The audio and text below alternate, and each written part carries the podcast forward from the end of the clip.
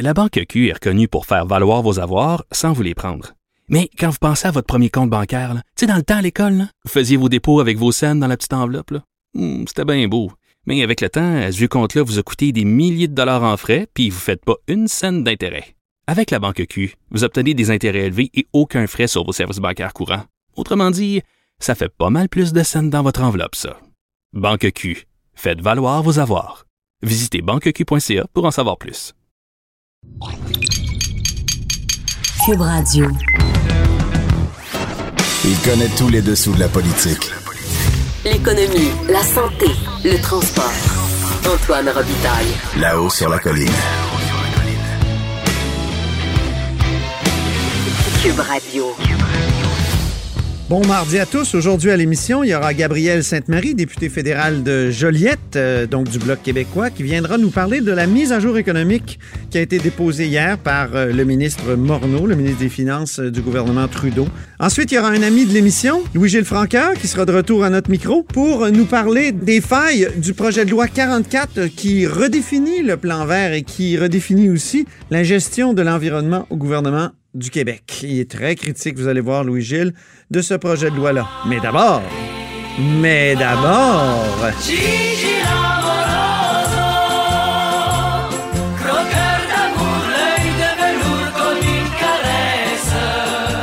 Bonjour Jean-François Gibault, notre compteur et accessoirement directeur de la recherche à QMI. Ben, bonjour Antoine. Alors, euh, parlons Crédit Québec. Il semble que tu veuilles euh, donc créer une nouvelle société d'État. Explique-nous pourquoi. Oui, ben c'est vrai que c'est pas dans mes habitudes d'être favorable à, à la création de nouvelles sociétés d'État. Mais là, euh, bon, je voyais euh, les derniers dénouements là, dans toute la saga Desjardins et Equifax euh, de ce matin dans la presse, dans le fond, où euh, on, on nous apprend que Desjardins s'est plaint, dans le fond, du fonctionnement du site Internet d'Equifax, parce que, évidemment, Desjardins envoie, on le sait maintenant, la totalité de ses clients vers Equifax pour supposément se protéger. Mais le problème, c'est que Equifax étant une entreprise privée américaine, leur but, évidemment, c'est bien correct, c'est de faire des sous. Mais pour y arriver, entre autres, ben, euh, ils vont nous monitorer comme, euh, comme consommateurs, comme clients.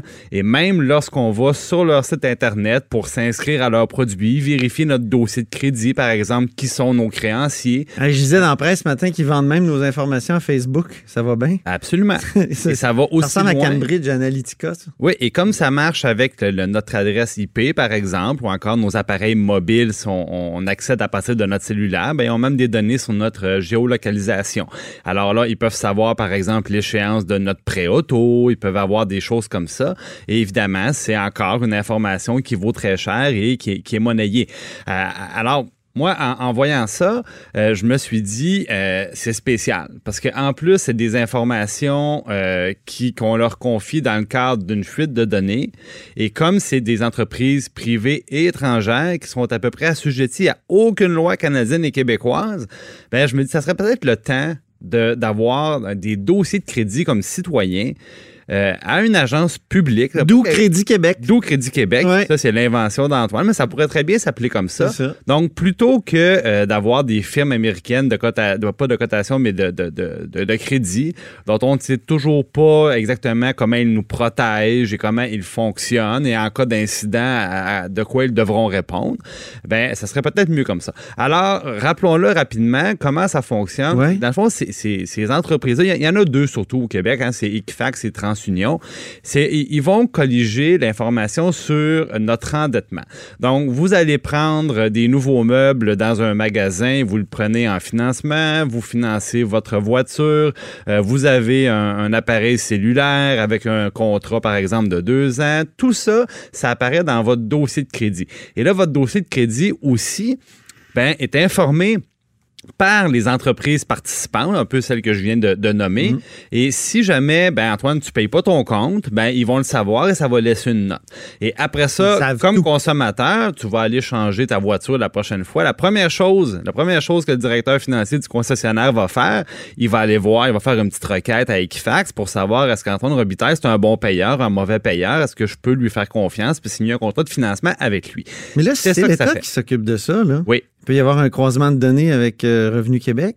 Ça, ça pourrait être. euh, Ben, C'est-à-dire qu'il faut que les choses soient claires. Ceci Ouais. dit, c'est pas des revenus, c'est de l'endettement. Donc, euh, le, le, le- je verrais pas nécessairement de problème. Il y a des gens qui n'ont rien Non. à cacher. Mais chose certaine, moi, j'aimerais bien. mais ça serait encore l'État qui nous surveillerait. Là, euh, en tout cas, je, je- Ben, je pense tout haut, là, Mais, mais. c'est qu'au moins, je pense qu'on pourrait raisonnablement s'attendre du gouvernement de pouvoir nous assurer qu'il n'y a pas justement d'utilisation de nos données personnelles ou de nos habitudes de consommation via des sites Ouais. comme celui-là pour nous, nous euh, cibler comme consommateurs par d'autres entreprises et vendre cette information-là, faire de l'argent avec ça. C'est là que ça devient, il y a comme une confusion des genres. Alors, je pense parce que moi, personnellement, je préférais que ça soit une agence publique Oui. avec euh, des gens qui ont des comptes à rendre, puis à qui on peut donner des directives claires, qui soient responsables des éléments de mon dossier de crédit. Et si à ce moment-là, je veux changer de voiture ou je veux changer mon, mon mobilier de salon, eh bien, le commerçant, quand il va vouloir savoir si je suis un, un consommateur qui est fiable au niveau de ses paiements ou encore est-ce que j'ai une capacité encore d'avoir un endettement supplémentaire, ben, il va aller regarder dans une information qui sera rendue disponible et protégée par l'État. Et ce que je trouve intéressant, c'est que euh, j'ai fait le tour, moi, des partis à l'Assemblée Ah, nationale. ça, c'est intéressant. Oui, et il y a un consensus des partis d'opposition qui supportent cette idée-là. Donc, Donc, le Parti libéral, Ouais, le, le- Parti québécois, le Québec, solidaire. Oui, euh, d'ailleurs, pour ceux qui écoutaient euh, la semaine passée, j'ai reçu en entrevue euh, M. Létard qui nous l'a dit euh, Ouais. en direct qu'il était favorable à cette option-là. C'est vrai pour donc les deux autres partis d'opposition. Alors, j'ai appelé le cabinet de M. Girard, notre ministre des Finances, pour savoir si eux aussi euh, étaient ouverts à une solution comme ça. Bon, eux, ce qu'ils me disent, c'est qu'ils disent on est allé au plus pressant, c'est-à-dire créer un encadrement euh, minimum pour les agences existantes, Euh, mais ils disent ils sont ils sont pas prêts ou tu sais, ils sont vraiment pas rendus à créer une agence publique pour les remplacer. Donc, Oui, on a déposé un projet de loi là, pour encadrer un peu ces Ouais, voilà, comme par exemple pour qu'on puisse, comme consommateur, ordonner à TransUnion ou à Equifax de bloquer les, les, euh, les demandes de crédit qui sont faites euh, à, à notre nom de pouvoir laisser une note au dossier si jamais on veut fournir des informations sur une partie de notre dossier de crédit à d'éventuels euh, prêteurs, des choses comme ça. Mais donc, ils sont, ils sont prêts à encadrer le privé, mais ils sont pas prêts à aller remplacer. Très bien, très intéressant. Deuxième sujet maintenant, parce que ça fait appel à l'expérience du compteur. Oui. C'est-à-dire qu'il y a eu un souper hier du ministre des, des ministres des Finances du Canada, du Dominion, Oui. à Ottawa. Et à ce souper-là, on, a- on reçoit, chaque province reçoit une petite enveloppe avec ben. un chiffre. Oui. Et là, je veux t'éc- je veux t'entendre là-dessus. D'abord, parle-nous un peu du contexte, puis aussi, il paraît que tu as le chiffre. Ben oui. Dans le fond, le, le- le- premièrement, tu, tu parlais C'est une primeur du compteur, Dominion. Oui, oui. Ben, tu parlais du Dominion. On se sent dans le Dominion quand on va là. Je suis déjà allé. Euh, donc, c'est la plupart du temps dans le coin d'Ottawa, évidemment. Et là, tous les ministres des Finances s'en vont là, se réunissent et traitent de, de- de sujets d'intérêt commun. Comme là, par exemple, on l'a vu, M. Legault s'était préparé avec M. Ford. Il dit quand on va aller négocier avec le fédéral, les premiers ministres ou les ministres des Finances, on va s'être parlé avant. Donc, c'était les ministres des Finances. À chaque année, c'est comme ça, juste avant Noël.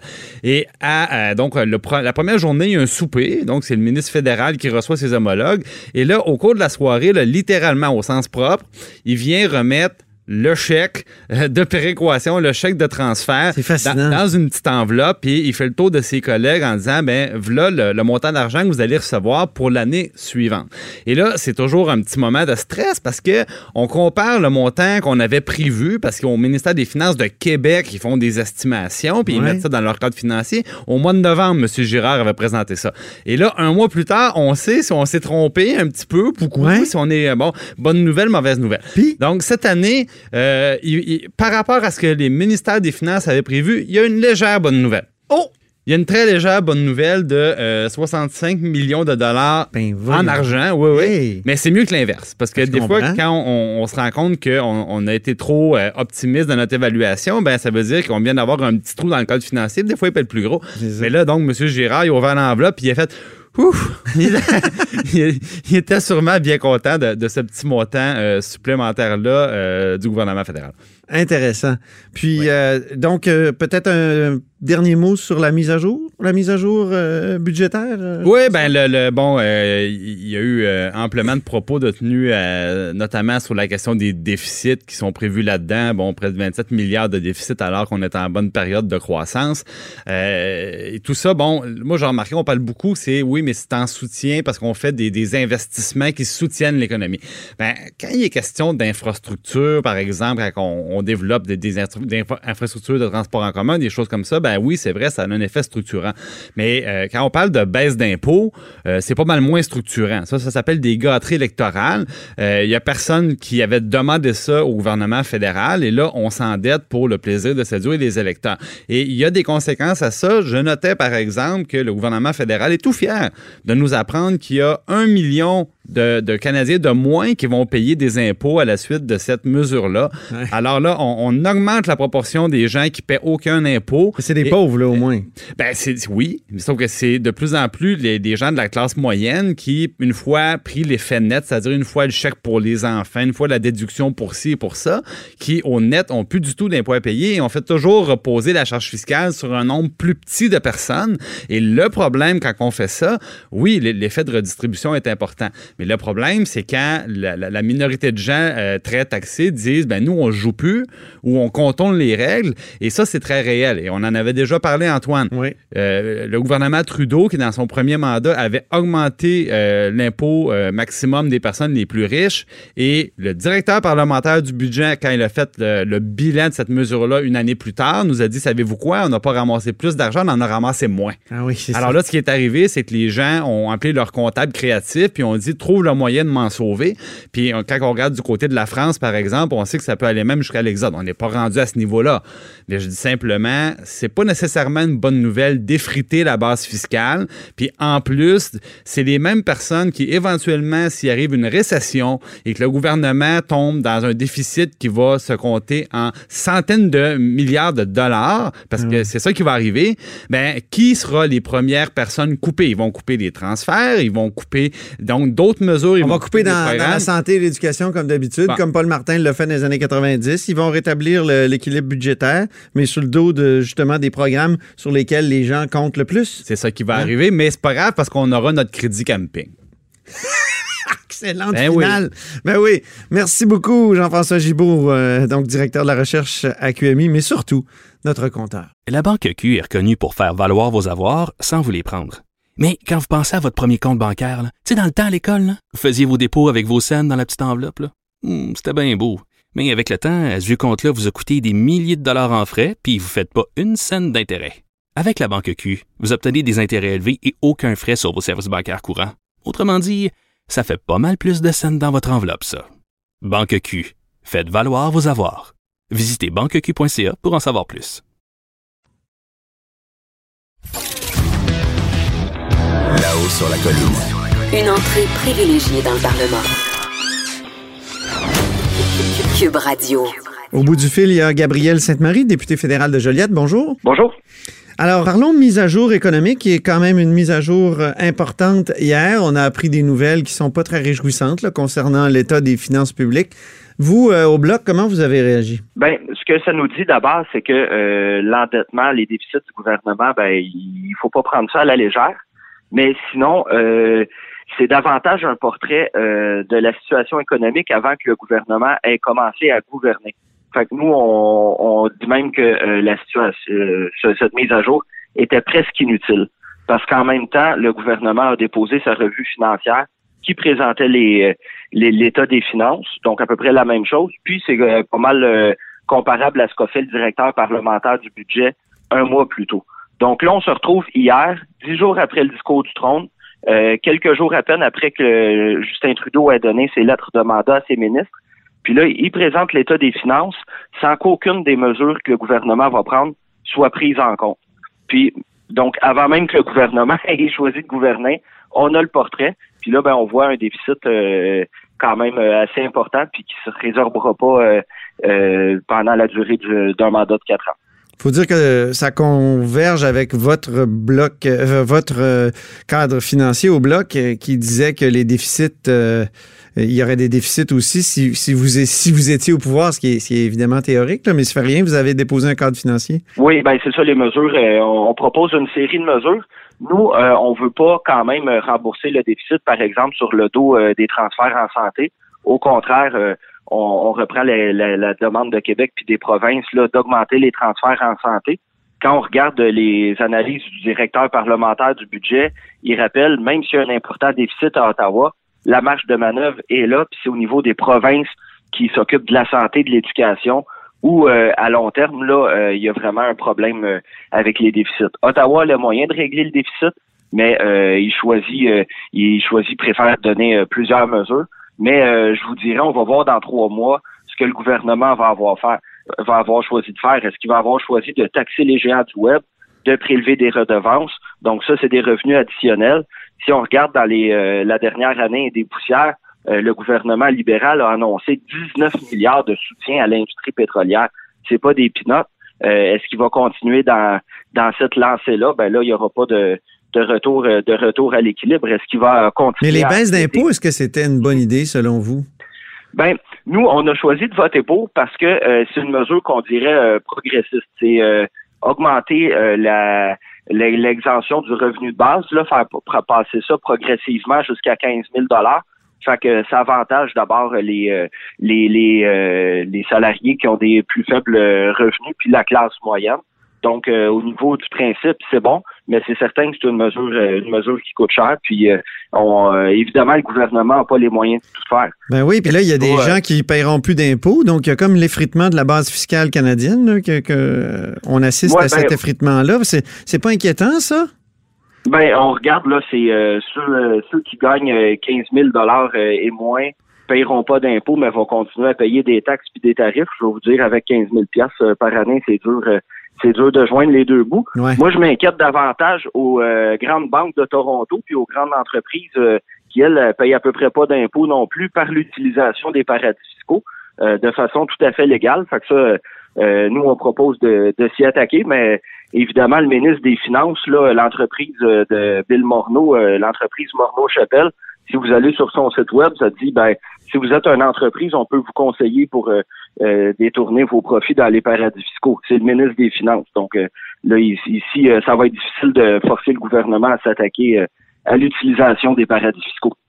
Ah oui, comment il pourrait s'attaquer aux paradis fiscaux, Gabriel Sainte-Marie? Ben, moi, par exemple, dans le dernier mandat, j'avais amené une motion.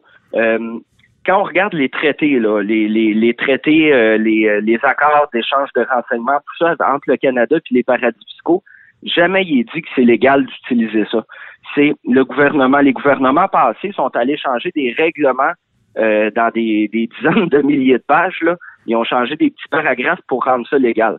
Moi, j'avais euh, proposé en Chambre de qu'on raye ces règlements-là pour rendre illégal ce qui est immoral.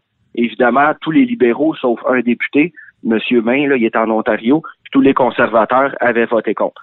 Mais euh, il, existe des solutions. Souvent, ce qu'ils vont nous dire, eux, c'est ben il faut attendre que tous les pays fassent un pas ensemble mais je vous dirais, c'est comme la lutte au changement climatique. Le oui, il faut que tous les pays s'accordent ensemble pour faire un effort, mais il faut commencer euh, à, avant que tout le monde se soit entendu, sinon euh, il n'y a rien qui va bouger. Revenons au, déficit. Euh, il va y avoir des déficits continuellement. Il n'y a pas de plan de retour à l'équilibre budgétaire. Or, on sait bien qu'il peut y avoir une récession là, dans les prochaines années.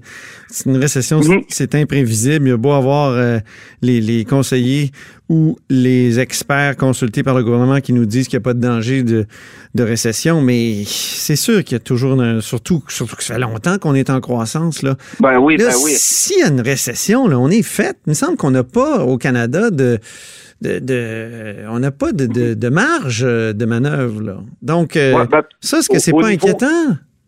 Oui, tout à fait, tout à fait. Hein. souvent, on parle d'un cycle qui est environ une dizaine d'années. La dernière crise, là, c'est 2007-2008. Donc, euh, on est euh, on est rendu là, le, le cycle est complet. Est-ce que ce sera un ralentissement ou une récession?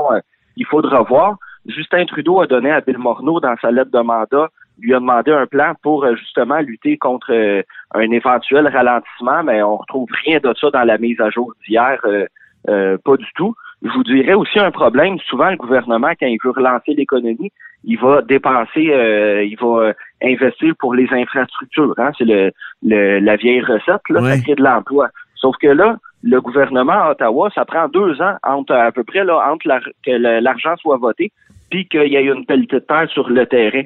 Parce que il passe son temps avec Québec à dire Ah ben oui, mais moi je veux euh, que ça soit tel projet, il va avoir une belle visibilité, puis ainsi de suite. Nous autres, ce qu'on demande, c'est qu'Ottawa transfère directement les sommes à Québec, euh, qui a l'expertise en la matière, qui gère ça, pour accélérer euh, les, les, les, les façons de faire. Là, parce que là, euh, s'il y a un ralentissement, euh, ça- les dépenses du gouvernement vont Mais là, s'il y a un Ah, ralentissement, on sait ce qui va arriver. Ils vont couper les transferts, puis ça va être encore les provinces en santé et en éducation qui vont être euh, qui, qui vont en pâtir. Alors que lorsqu'on regarde euh, son- dans tous les sondages, moi sur le terrain, les gens, là, la, la priorité, c'est d'avoir des soins de santé de qualité euh, et de réinvestir là-dedans. À l'origine, là, le, le programme, la moitié des dépenses devait venir euh, d'Ottawa. Le financement, la Ouais. Sur chaque dollar en santé, il y en a 50 cents qui venaient, devaient venir d'Ottawa. Là, on se bat pour que ça monte à 25 cents. Ben oui. Parce que là, on est autour de 18-19 cents. Ottawa a réglé euh, dans les années 90 son déficit en pelletant ça aux Ben oui. Puis là, depuis ce temps-là, ben, euh, au Québec puis dans, dans, dans les provinces, là, il y y a des problèmes euh, au niveau au niveau de la santé. Au lieu d'avoir des crédits d'impôt pour aller faire du camping, peut-être qu'il faudrait euh, mettre cet argent-là et, euh, et je vous dirais même, peut-être avant de lancer là, une assurance médicaments Ah oui. pan-canadienne, là, de l'intrusion euh, au coton d'un champ de compétences des provinces, il faudrait peut-être qu'ils fassent leur job puis augmenter les, les transferts en santé. Harper, il avait coupé ça. Oui. euh, davantage. Puis euh, Justin Trudeau l'avait avait dit qu'il bonifierait. C'était tellement des pinottes que le docteur là, Gaétan Barrette, quand il était ministre, là, il avait parlé de fédéralisme prédateur. Venant d'un libéral, il faut le faire. Oui. Hey, merci beaucoup. C'est tout le temps qu'on avait, Gabriel Sainte-Marie. Très bien, merci à vous. Merci, bonne journée. Gabriel Sainte-Marie est député fédéral de Joliette. Vous êtes à l'écoute de là-haut sur la colline. La Banque Q est reconnue pour faire valoir vos avoirs sans vous les prendre. Mais quand vous pensez à votre premier compte bancaire, tu sais, dans le temps à l'école, là, vous faisiez vos dépôts avec vos scènes dans la petite enveloppe. Hmm, C'était bien beau. Mais avec le temps, à ce compte-là vous a coûté des milliers de dollars en frais, puis vous ne faites pas une scène d'intérêt. Avec la Banque Q, vous obtenez des intérêts élevés et aucun frais sur vos services bancaires courants. Autrement dit, ça fait pas mal plus de scènes dans votre enveloppe, ça. Banque Q. Faites valoir vos avoirs. Visitez banqueq.ca pour en savoir plus.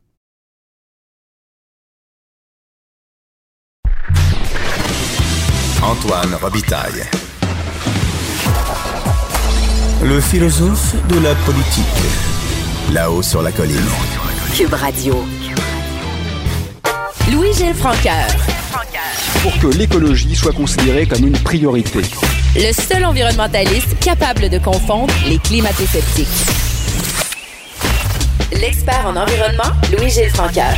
Au bout du fil, il y a un ami de là-haut sur la colline, c'est Louis-Gilles Francaire. Bonjour. Bonjour Antoine. Qui intervient aujourd'hui comme membre fondateur du Conseil québécois en environnement et porte-parole de cet organisme-là. D'abord, euh, Louis-Gilles, parle-nous de cet organisme, euh, le Conseil québécois en environnement. Qu'est-ce que c'est exactement? C'est nouveau. C'est nouveau. On a créé ça au cours de la dernière année. Six personnes qui sommes convaincues que en environnement, on parle pas assez des politiques publiques. On- Les médias ont tendance à parler évidemment des grands projets, euh, genre le pipeline d'énergie Est ou bien euh, l'usine de gaz naturel liquéfié au, au lac Saint-Jean, mais on parle pas des politiques qui font que des fois ces projets arrivent sur la glace, sont mal préparés ou qu'il y a des problèmes parce que les politiques euh, sont mal faites. Par exemple, Autrefois, le règlement sur l'évaluation des impacts environnementaux disait que quand euh, deux projets sont assujettis à la loi, puis qui sont apparentés, bon, on va les étudier ensemble. Alors, ça a été modifié avec la loi 107 il y a que deux ans, et maintenant, c'est étudié séparément. Ça crée des situations complètement cocasses, des politiques aussi mal faites, pour une raison. Comment tu veux étudier la pertinence d'une usine de gaz naturel liquéfié s'il n'y a pas de pipeline? Puis comment tu peux étudier la pertinence d'un pipeline s'il n'y a pas d'usine à l'autre bout pour recevoir le gaz et l'utiliser? Mhm. Alors, il y, a, il y a plein de trous comme ça dans les politiques publiques qui fait que qui font que les gens se retrouvent avec des problèmes, avec des projets mal ficelés ou des situations vraiment qui tiennent pas debout. Alors nous on s'est dit, même si les politiques c'est un peu plus abstrait, faut arriver à en parler, Bon. faut créer un débat continu là-dessus. Ben, parlons du projet de loi 44. Le projet de loi 44, c'est un projet de loi qui, qui re- redéfinit finalement ce qu'on appelait jadis le fond vert. Vous, vous avez publié donc une note d'information là-dessus, très intéressante que je viens de lire, très critique à l'égard du projet de loi 44. On sait que le gouvernement Legault veut se refaire une vertu, euh, une, virginité en matière d'environnement. Euh, c'est leur talon d'Achille. Et, donc, euh, le projet de loi 44, c'est comme une première pierre, là, mais en somme, là, si je vous résume, là, c'est raté raté parce que ça va simplement, en fait, euh, légaliser des trous qui étaient, ou reproduire, ou permettre de construire des trous qui existaient dans la politique gouvernementale. Par exemple, on crée un projet de loi pour mettre en, quelque sorte une pierre angulaire financière pour supporter une politique sur les changements climatiques, mais on ne définit pas dans la loi quels sont les objectifs à atteindre. Donc, finalement, ça veut dire que c'est une machine qui va probablement tourner à vide sans aucune conséquence pour le gouvernement. Et comme les objectifs de réduction des gaz à effet de serre ne sont pas définis, ben, le vérificateur général n'est pas capable de dire quand il fait ses vérifications. Là, on dit on va multiplier les vérifications du vérificateur général. Oui, mais s'il n'y a pas d'objectif, comment tu veux qu'ils disent qu'on est en train de rater la cible ou qu'on y arrive? Mais le plan de lutte à gaz à effet de serre pour euh, faire, euh, faire un peu l'avocat du gouvernement, là, il s'en vient. il n'est pas encore là, mais il s'en vient cet hiver. Oui, il s'en vient cet hiver. Là, on va avoir des cibles, non? On va avoir des cibles, mais ils sont pas contraignantes. Alors, ça veut dire qu'on peut faire ce qu'on a fait depuis 20 ans. On se donne des cibles et on les a ratées sans aucune conséquence pour personne. En tout cas, on s'est donné un gros magot, Louis-Gilles. Ça s'appelle le fond vert. Là, on, ça, ça, le fond vert, ça a servi à toutes sortes de niaiseries. Euh, oui. Puis euh, on y a, on y a ajouté un, je m'excuse, ça fait des choses sérieuses, mais il y a eu aussi des niaiseries. OK, parfait. Merci de nuancer. Euh, mais ça, on y a mis un conseil de gestion en 2017. Euh, vous dites vous-même que ça, a des allures de, de bar ouvert quand même. Et, et, là, on redéfinit le fonds vert. ça va être un fonds d'électrification et de changement climatique qui va relever du ministère des Ressources naturelles, c'est ça?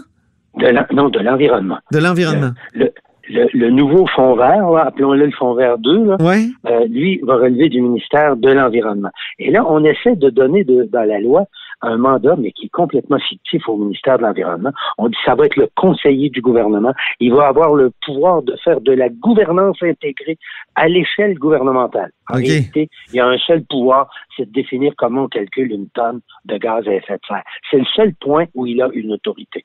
Tout le reste, il va faire des avis, puis le monde peut l'envoyer promener comme c'était le cas dans le passé. Alors là, et en plus de ça, tu as deux, as deux fonds. Tu as le fonds sur la transition énergétique qui vient des contributions des distributeurs d'énergie euh, de combustibles fossiles. Qui, ça, c'est c'est le côté géré par la régie de l'énergie qui définit ça avec les acteurs du marché de l'énergie. Et ça, ce fonds-là, lui, va relever du ministère des Ressources naturelles. Puis le fonds vert 2, oui, qui vient de d'autres sources de financement, lui va aller taxe sur l'essence, etc.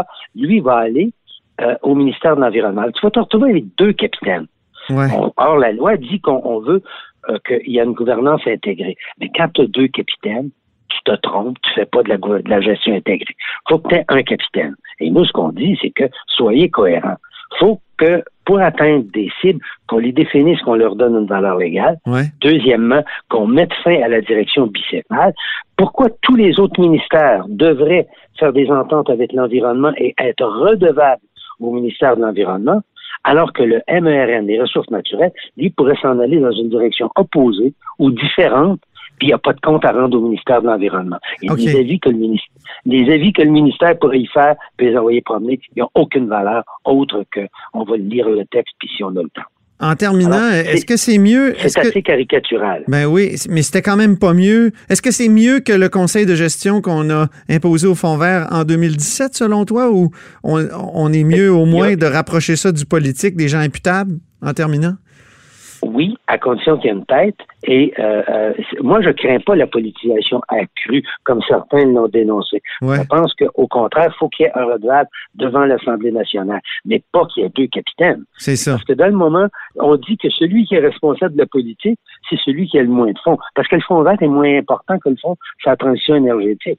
De la transition énergétique, c'est 70 des fonds qu'il va avoir dans l'ensemble. Alors, si on a une politique gouvernementale, il faudrait avoir un fonds, il faudrait qu'il y ait des rapports, il faudrait que tous les avis du ministère de l'Environnement à l'ensemble des ministères, y compris le MRN, soient rendus publics et qu'il y ait une reddition de comptes par le vérificateur général avec là des, euh, des cibles, ce qui permettrait d'avoir tous les ans une idée de savoir si on atteint ou si on est en dehors de la coche, et là, on pourrait corriger le tir. Mais si tu n'as pas de cible légale, le ministère de l'Environnement ne peut pas assigner à chaque ministère des cibles sectorielles, et puis à ce moment-là, dire on va tenir compte de votre rendement, puis on va l'évaluer. Alors, en fait, on fait une politique environnementale qui n'a pas de temps. C'est vraiment un tic de papier. Ça ressemble beaucoup plus à une opération de marketing. Merci beaucoup, euh, Louis-Gilles Franqueur. On va sûrement en reparler. Et euh, Louis-Gilles Franqueur du Conseil québécois de l'environnement maintenant, hein? ex-journaliste et surtout ami de là-haut sur la colline. Hein? Ah, tout à fait. Merci beaucoup, Louis-Gilles. Au, au, plaisir, Antoine. Au grand plaisir de te reparler. Au revoir. Cette émission est maintenant disponible en podcast. Rendez-vous dans la section balado de l'application ou du site cube.radio pour une écoute sur mesure en tout temps. Cube Radio, autrement dit. Et maintenant, autrement écouté.